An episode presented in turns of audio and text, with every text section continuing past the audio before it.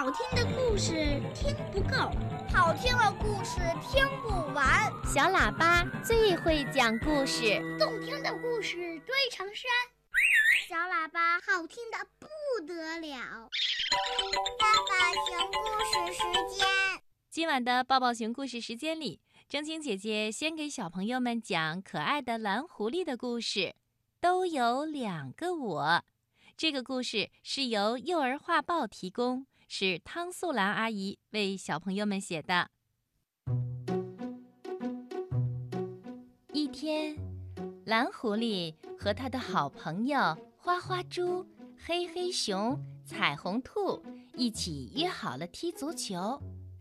可是，朋友们都到了，蓝狐狸却没有来。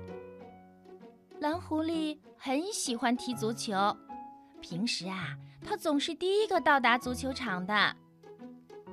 彩虹兔觉得好奇怪，咦，蓝狐狸干什么去了呢？他为什么不来踢足球呀？黑黑熊说：“我们去蓝狐狸家看看吧，看他到底在干什么呢。”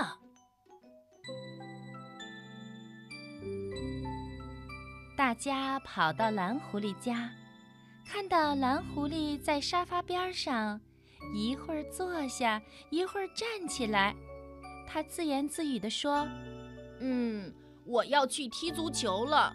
我已经答应了朋友们一起踢足球的。”说完，蓝狐狸站起来朝门口走去。只见蓝狐狸刚走两步，又退了回来，坐到沙发上，嘟囔着说。嗯，这动画片太好看了，我要留在家里看动画片。花花猪问蓝狐狸：“嗨，你这是干什么呀？为什么一会儿坐下，一会儿站起来呢？”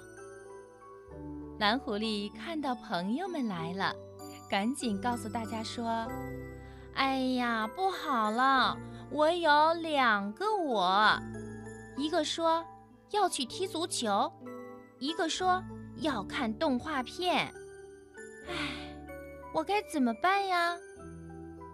是啊，动画片很好看，踢足球也很好玩儿，怎么办呢？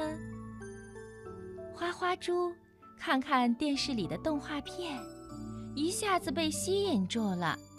他说：“现在我也有两个我。”一个说：“留下来看动画片吧。”一个说：“我们去踢足球锻炼身体吧。”我该怎么办呢？